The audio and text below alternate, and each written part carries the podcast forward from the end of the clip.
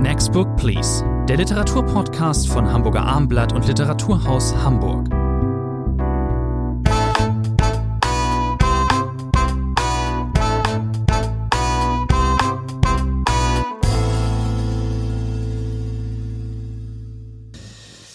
Willkommen, eine neue Folge von Next Book Please, dem gemeinsamen Literaturpodcast von Hamburger Abendblatt. Mein Name ist Thomas Andri und Literatur aus Hamburg. Rainer Moritz ist bei mir im Hamburger Abendblatt Podcast Studio. Heute, lieber Herr Moritz, haben wir uns für folgende drei Titel entschieden. Sie werden sich erinnern, Sie waren bei der Auswahl nicht unbeteiligt. Wir besprechen heute Dennis Odes Streulicht, erschienen bei Surkamp, dann André Kubitscheks Straße der Jugend bei Rowold erschienen und zuletzt Sally Rooneys Normale Menschen erschienen bei Luchterhand. Wir fangen an mit dem Debüt von Dennis Ode. Dennis Ode ist ein unbeschriebenes Blatt, wie man so sagt. Eine junge Autorin, 1988 in Frankfurt ähm, geboren. Das ist, streulich ist ihr De Debüt.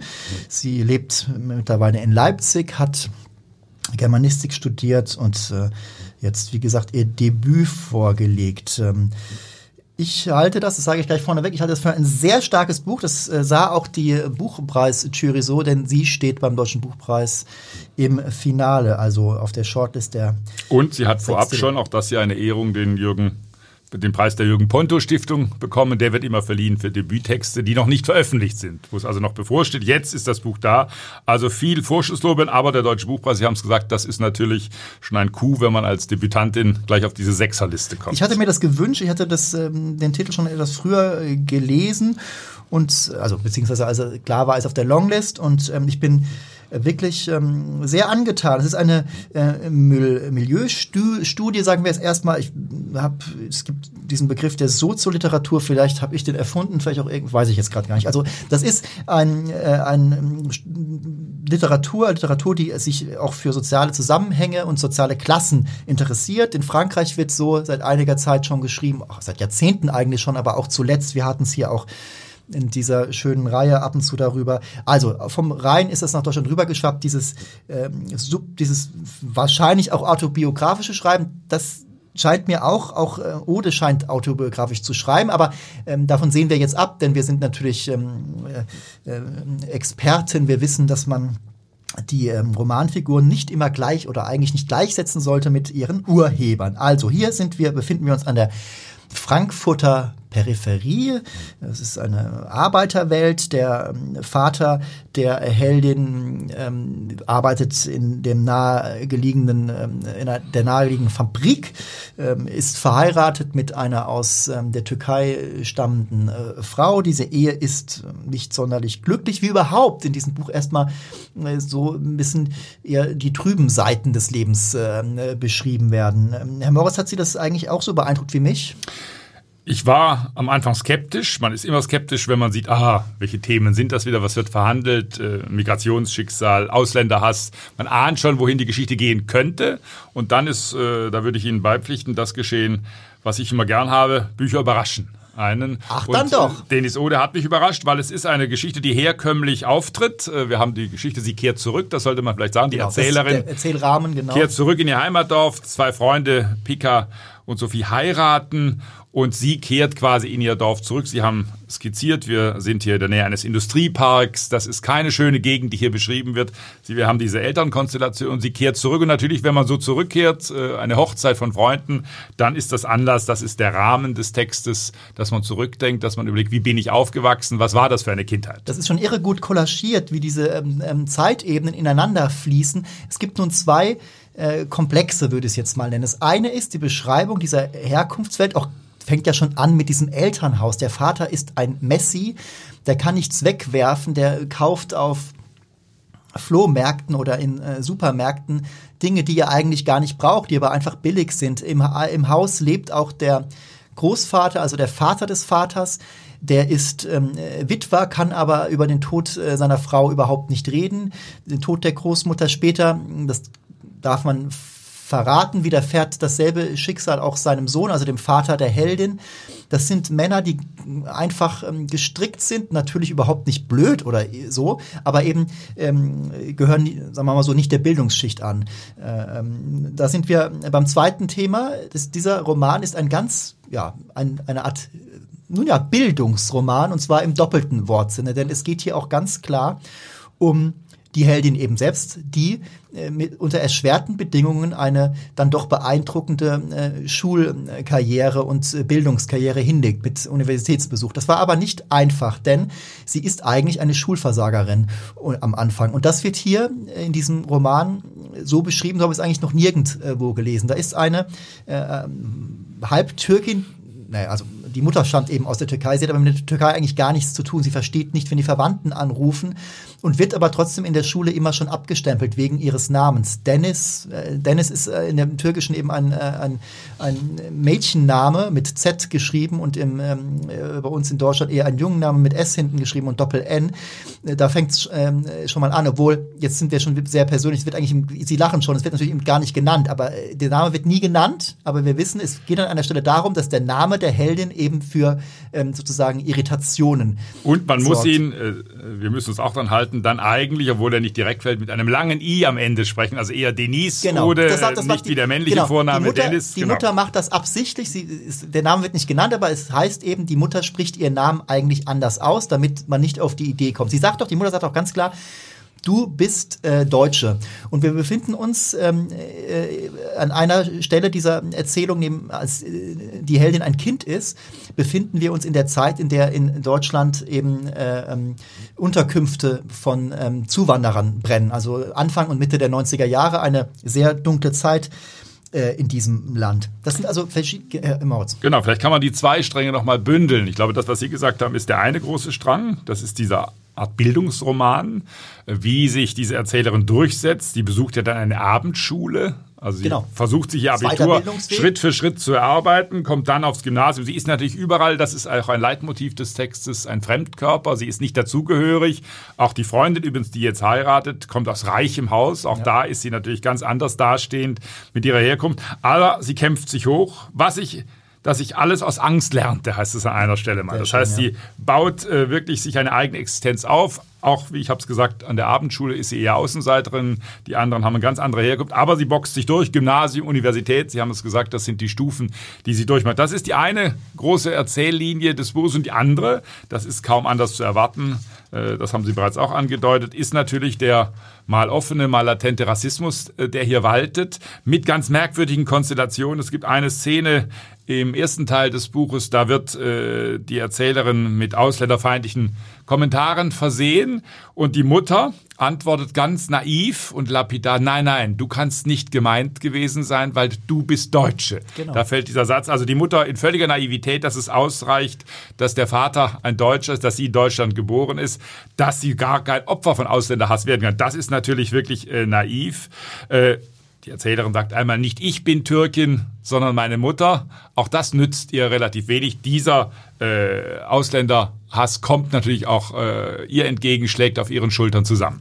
Sie ist ein Kind ihrer Klasse, ihrer Herkunft. Das spürt sie relativ früh. Natürlich ist, wird er das nicht sie verbalisiert das nicht als, als ähm, sehr junger Mensch, aber sie versteht das natürlich immer immer besser. Und es schwingt auch manchmal eine leichte Bitternis mit, wenn sie zum Beispiel über ihre Lehrer schreibt. Das ist deutlich äh, zu spüren und wird uns Lesern auch verständlich. Ich sage mal, man identifiziert sich, auch wenn man vielleicht selbst kein Schulversager war oder es in der Schule zumindest einfacher hatte, ist es ein leichtes, sich mit ihr zu identifizieren. Das geht mir zumindest als Leser auch das mit dem Identifizieren vielleicht nicht, aber zumindest mit dem Mitfühlen und dem Empathie walten lassen in Bezug auf ihre Eltern. Was ist das für eine, für eine teilweise klaustrophobische Atmosphäre? Nie, nicht wirklich feindselig der ähm, Tochter jetzt gegenüber, die fühlt sich zu Hause ja schon wohl und da ist auch ähm, Elternliebe vorhanden und trotzdem ist das ein eigenartig. Man würde es nicht so als glücklich ähm, beschreiben. Ja, das, wenn man eine Grundfarbe wählen müsste, das hat natürlich auch mit diesem Industriepark zu ja. tun, äh, der da in der Nähe ist,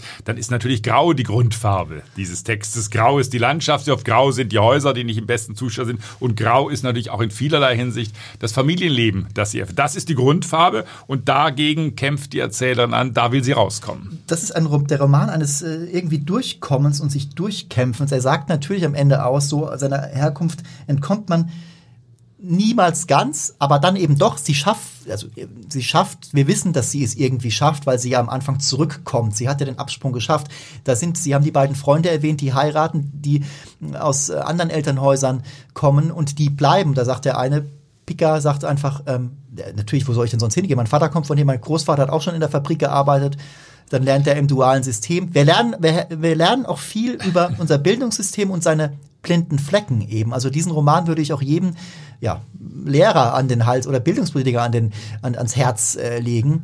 Ähm, und was ich eben sagte, dass man eben empathisch ist oder sich identifiziert, das liegt daran, dass die Autorin das einfach irre gut macht. Die schreibt eine reduzierte Sprache insgesamt eher und trotzdem, da geben Sie mir sicher recht, gibt es auch poetische Stellen, die hat sie so sorgsam eingestreut mit manchmal ähm, Bildern, Sprachbildern, das ist schon ähm, ziemlich gut. Mich hat der Roman auch, ähm, Sie merken schon, ich spule ein wenig über, mich hat er auch irgendwie berührt, bedrängt natürlich auch und berührt irgendwie auch. Ich finde es richtig, dass Sie nochmal die, auch die Erzählqualitäten ansprechen. Wir haben ja nicht nur in diesem Herbst, auch sonst, nicht nur in der deutschen Literatur, es mit vielen Texten zu tun, die schlicht einherkommen. Einfache Sätze, wenig äh, Aufrüstung, äh, Metaphern äh, bleiben meistens aus. Man muss, glaube ich, in jedem Einzelfall, wenn wir das heute auch noch an anderen äh, Büchern sehen, äh, wer muss in jedem Einzelfall untersuchen, wie ist es gemacht. Es gibt schlichte Texte, die schlicht bleiben und es gibt schlichte Texte, die sozusagen gewinnen. Denis Ode hat, glaube ich, da stimme ich Ihnen zu, eine sehr kluge Erzähltechnik gewählt. Hier gibt es äh, kein Posieren, hier wird nichts zur Schau gestellt äh, letztlich, sondern es bleibt bei diesem ganz nüchternen Erzählton, der durchaus auch äh, poetische Elemente aufweist, das muss man ganz klar sagen. Aber äh, sie schafft es eben auch ohne Sentimentalitäten, äh, ohne politische, moralische Überkorrektheit, diese Geschichte äh, zu erzählen. Die könnte man ganz, ganz anders erzählen und auch viel, viel schlechter erzählen. Und das ist, glaube ich, eine Qualität dieses Textes, die man herausstreichen muss. Also ich merke schon auch für Sie, ähm, eine Entdeckung. Man könnte jetzt ähm, noch mehr äh, Worte äh, verlieren. Man könnte auch eine halbe Stunde nur über den, den Vater reden mit dem ja, mit diesem Alkoholismus. Da sind der, der Großvater und der Vater, für die es ganz normal ist, eben auch schon tagsüber einen Flachmann rauszunehmen oder die ganze Nacht fernzusehen. Das ist schon, das ist schon irre trist und man fiebert äh, mit der Heldin, dass sie es da rausschafft und trotzdem wünscht man sich als Leser, würde ich behaupten, eben auch, dass sie ihr Elternhaus trotzdem nicht ganz verrät, dass da nicht die Klassenscham so ähm, Übergewicht bekommt, dass sie gar nichts Gutes mehr daran finden kann. Also, wir Herr könnten da, darüber noch viel erzählen, aber wir geben einfach Punkte, André. Genau, bei Moritz, wie viel? Eine 8 würde ich sogar riskieren. Ich schwankte über eine gute 7 oder eine 8, aber ich also, gebe eine 8. Bitte, ich bin da schon bei einer 9. Das muss ich mal ganz klar sagen. Ich hätte auch fast gedacht, Sie eine 9 geben. Sie, Sie sind ein Euphoriker schon immer gewesen, bisschen, André. Sie sind ein bisschen geiziger, ich merke schon. Kommen wir zum zweiten Titel für heute von Dennis Ode zu André Kubitschek. Ähm, der Herr Kubitschek ist ähm, 19, Jahr 1969, lebt in Berlin, in Potsdam geboren. Der stand auch schon mal, Stichwort Deutscher Buchpreis, der stand da auch schon mal auf der Shortlist in einem sehr, sehr guten Jahrgang, 2016, sehr gut. 2016 stand der im Finale des Buchpreises mit seinem Roman Skizze eines Sommers. Der Held von diesem Jugend- und äh, Coming-of-Age-Roman René, der begegnet einem hier in diesem, dieser Straße der Jugend wieder. Ihm und seiner Potsdamer Clique. Er ist 16 und äh, wir haben immer noch so Mitte der 80er.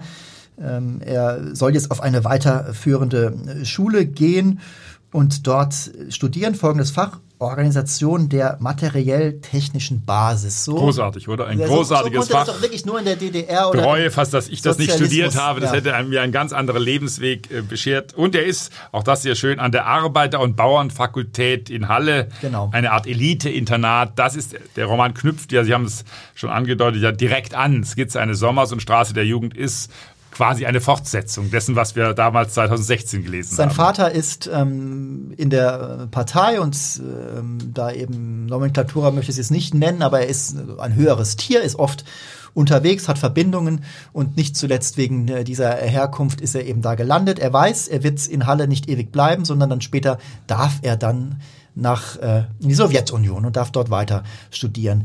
Er findet das alles nicht so wirklich doll oder beziehungsweise er kommentiert das, äh, er kommentiert sehr viel. Das ist die Erzählhaltung. Er spricht uns Leser auch oft an und er legt das so einen gewissen Trotz und einen, einen äh, ja, so jugendlichen, ja, wir sind ein bisschen älter jetzt, ähm, ähm, so, so alten, das Gegenteil von Altmännerhumor, was wäre das denn? Also es ist so, eine, so, so ein Jungmännerhumor. Der, Jungmännerhumor. Genau, der Witz, der Witz der Jugend, ähm, das hat mir im ersten Band schon sehr gefallen, ähm, so auch hier. Es wird relativ äh, minutiös dieses Ankommen an der neuen Schule beschrieben ähm, und die Bekanntschaften, die er dort äh, hat, die neuen Leute, die er kennenlernt, die Verbindungen nach zu Hause. Die Verbindungen sind natürlich ganz klar.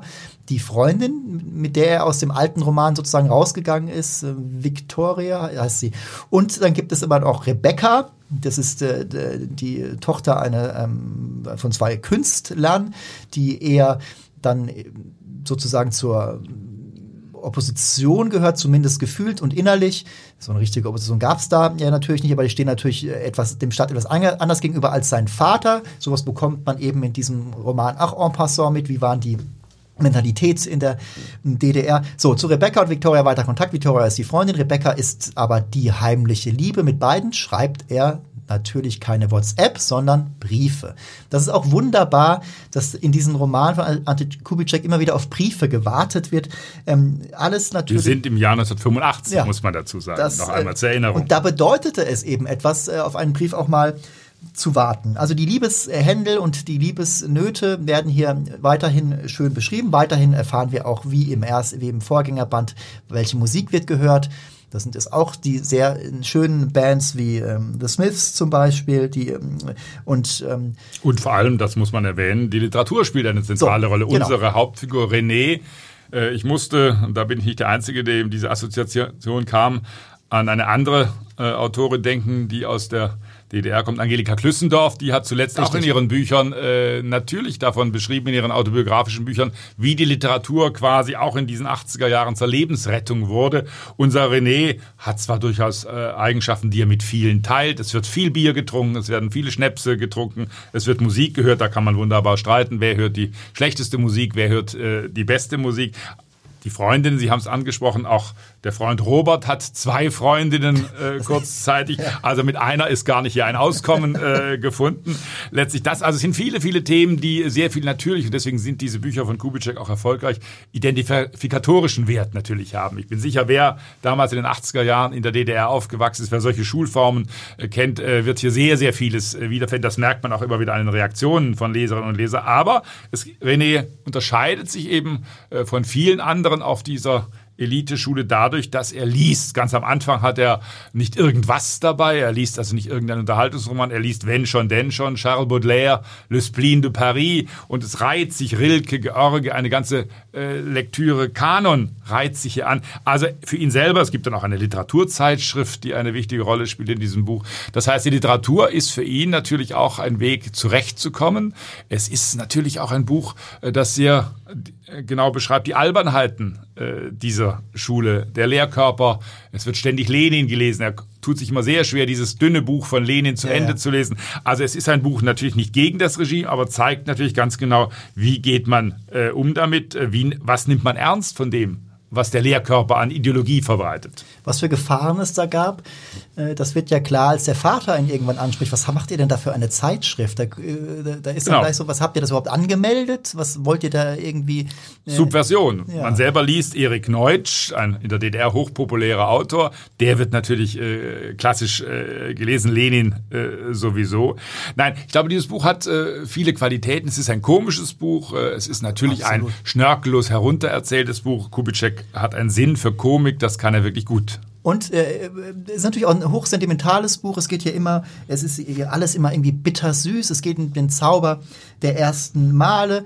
Er versetzt seinen Helden dann auch in die absurde Situation, dass der Vater mit ähm, der Mutter, der alleinerziehenden Mutter seiner Freundin Victoria zusammenkommt. Victoria ist dann gar nicht mehr seine Freundin. Es wird hier schwierige Situation. Schwierig. Schwierige Situation. Es wird hier und äh, das könnte jetzt schon, wir werden gleich beim nächsten und letzten Titel für diese Ausgabe schon noch darauf kommen. Ja, bin gespannt. Es wird hier auch mit einem heiligen Ernst dann doch darüber berichtet, wie Beziehungen etabliert werden. Liebesbeziehungen, Freundschaftsbeziehungen. Da geht's halt immer hin und her. Und, und man muss, glaube ich, vielleicht noch äh, korrigieren. Sie haben gesagt, hier werden viele Briefe geschrieben. Das ist richtig. Aber nicht, dass die Hörerinnen und Hörer jetzt glauben, es werden hier nur Briefe geschrieben in diesem Text. Eine der schönsten Szenen dieses Buches ist die erste Nacht, die äh, unser Held mit Victoria äh, verbringt. Sie bereitet das vor. Die Eltern sind glücklicherweise verreist. Er ist eigentlich müde. Er ahnt gar nicht, was auf ihn zukommt.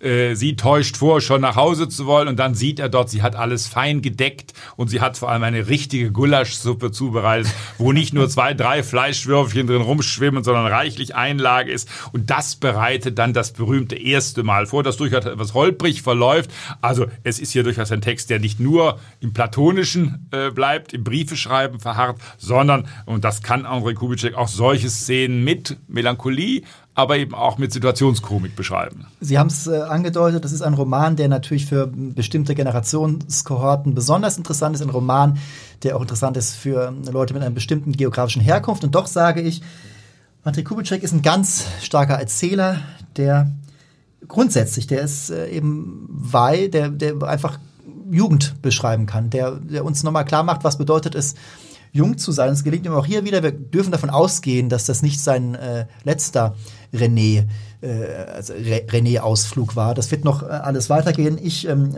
freue mich drauf. Ich gebe äh, ähm, Straße der Jugend von André Kubitschek, ähm, ich gebe ihm aus alter Verbundenheit, ich mag diesen Sellinger oder Sellinger des deutschen Ostens, so wurde er mal genannt. Ich mag ihn einfach, ich gebe ihm, ja, ich gebe ihm durchaus acht Punkte, sieben tut es euch auch, aber ich bin bei acht, schwache acht und er hat er auch verdient. Ich bleibe bei sieben.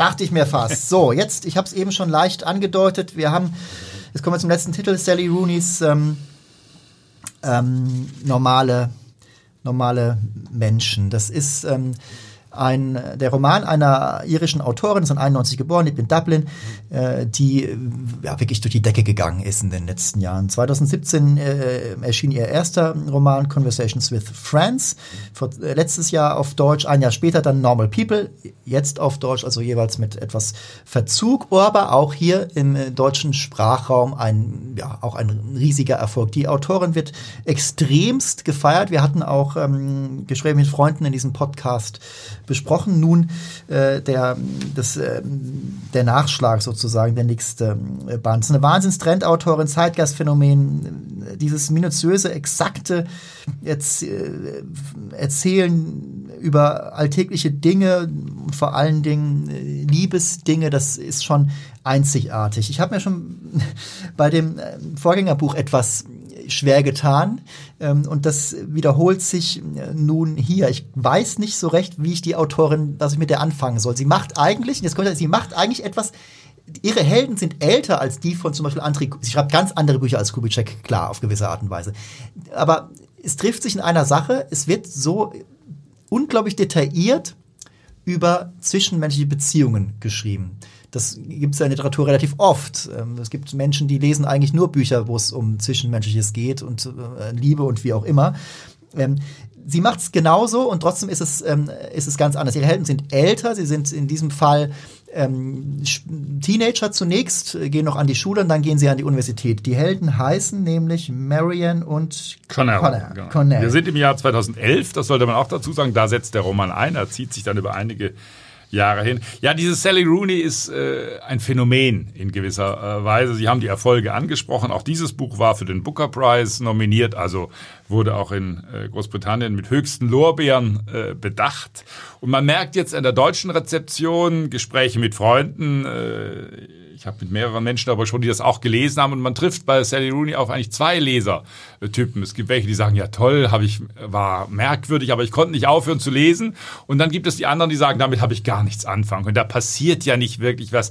Die, das Leben plätschert so dahin äh, dieser äh, Figuren und ich stelle jetzt fest, auch wenn man schaut, wie das Buch, dieses neue Buch Normale Menschen jetzt in Deutschland auch von der Literaturkritik aufgenommen wird, man sieht plötzlich gediegene Kritikerinnen wie Sigrid Löffler oder Angela Schader von der Neuen Zürcher Zeitung äh, hauen ordentlich drauf äh, auf dieses Buch, weil sie genau diesen Erzählton, glaube ich, äh, zu früh aburteilen. Es ist die große Kunst von Sally Rooney, äh, ganz lapidar zu schreiben. Es sind Menschen, das war in Gesprächen mit Freunden, obwohl das in einem anderen Künstlermilieu äh, spielte, äh, ähnlich strukturiert. Es sind äh, junge Menschen, die ja, durchs Leben sich lavieren, eine Art Sinn suchen, ein bisschen über Identität nachdenken, ein bisschen über Kapitalismus äh, nachdenken, nicht zu sehr und nicht zu viel. Das sind quasi Fragmente eines Lebens. Ich will zwei Sätze nur zitieren, äh, da merkt man ungefähr, äh, in welche Richtung äh, das geht. Ein anderer Ort, andere Leute, welche Rolle spielt das?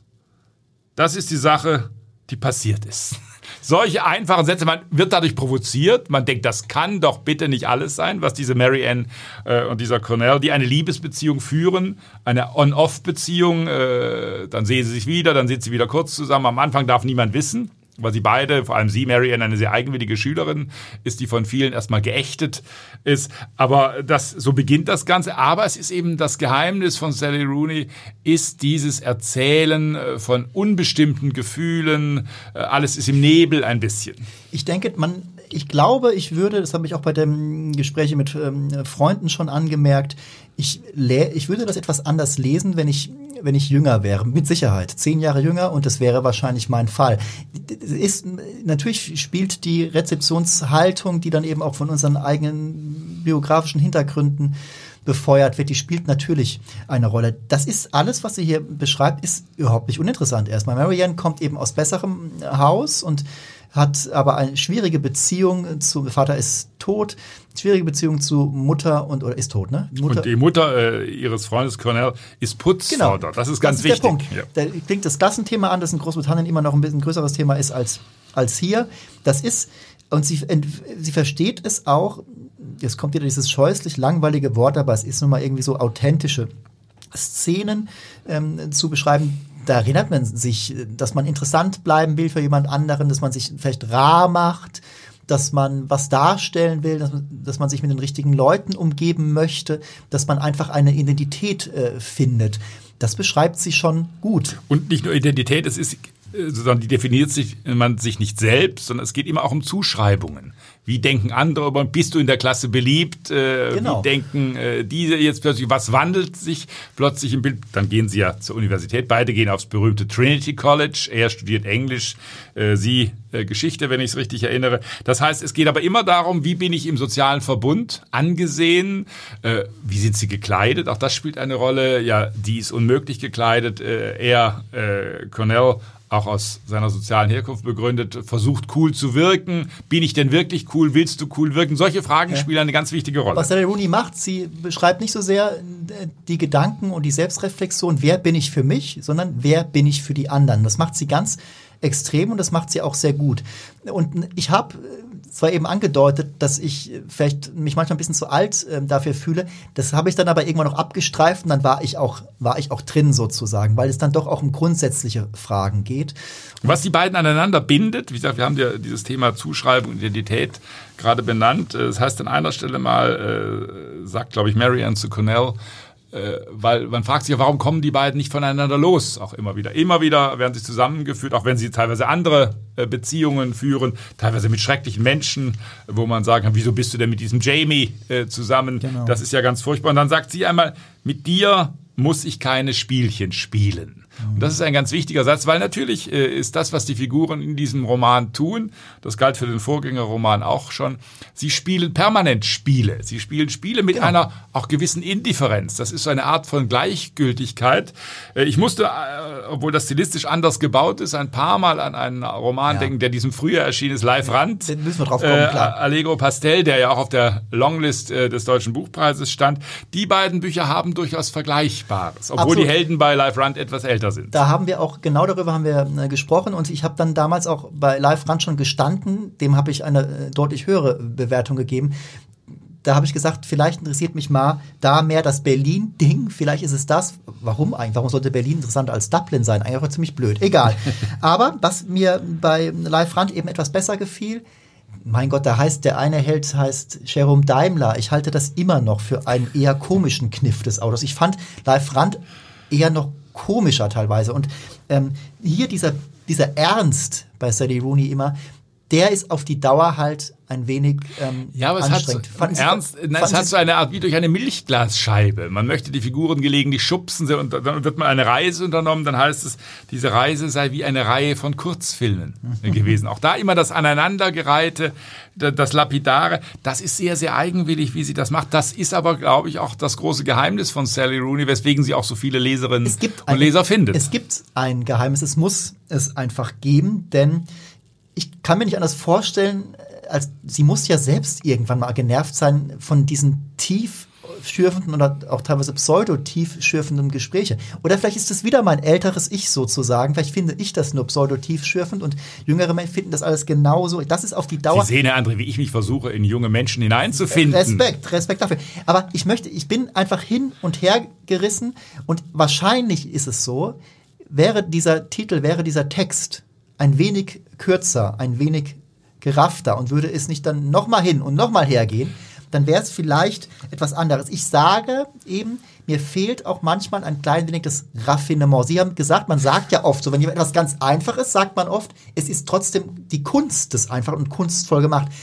Das weiß ich eben nicht, nicht ganz genau. Nein, es ist ein ganz, äh, es ist in gewisser Weise, das klingt jetzt äh, unschön, als ich es meine, heruntererzählt natürlich. Es reiht sich aneinander. Ich glaube, die Länge des Romans gehört auch dazu, weil natürlich dieser Wiederholungseffekt eine wichtige Rolle spielt. Man denkt, jetzt muss doch mal was ganz Aufregendes passieren, etwas, was die Figuren sozusagen explodieren lässt, aus diesem so langsam schleichenden Trott äh, ausbrechen lässt. Aber das passiert sehr, sehr wenig. Also es ist auch kein plotorientierter Roman natürlich, obwohl man studiert, man ist jetzt mit dem befreundet, man tut dieses oder, äh, oder jenes. Aber trotzdem ist das Geheimnis dieses Textes dieser langsame Fluss, der einen auch manchmal wahnsinnig macht. Ich verstehe auch, dass es äh, professionelle äh, Kritiker gibt, die sagen, das geht mir wahnsinnig auf den Keks, dass hier nicht irgendwann mal etwas aus diesem langsamen Fluss, äh, etwas anderes, eine Stromschnelle oder irgendetwas passiert. Aber ich glaube, das ist genau das, was äh, Sally Rooney will. Wir sollten uns die Übersetzerin Zoe Beck äh, unbedingt noch nennen. Selber ja eine bekannte äh, Autorin, die jetzt auch äh, beide Bücher von Sally Rooney übersetzt hat.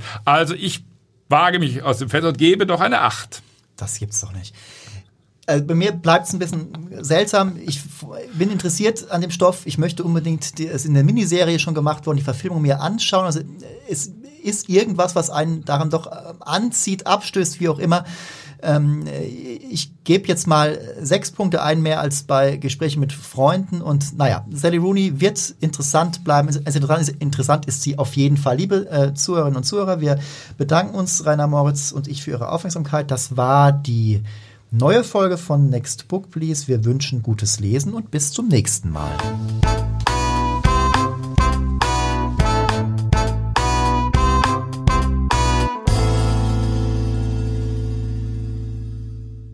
Weitere Podcasts vom Hamburger Abendblatt finden Sie auf abendblatt.de slash podcast.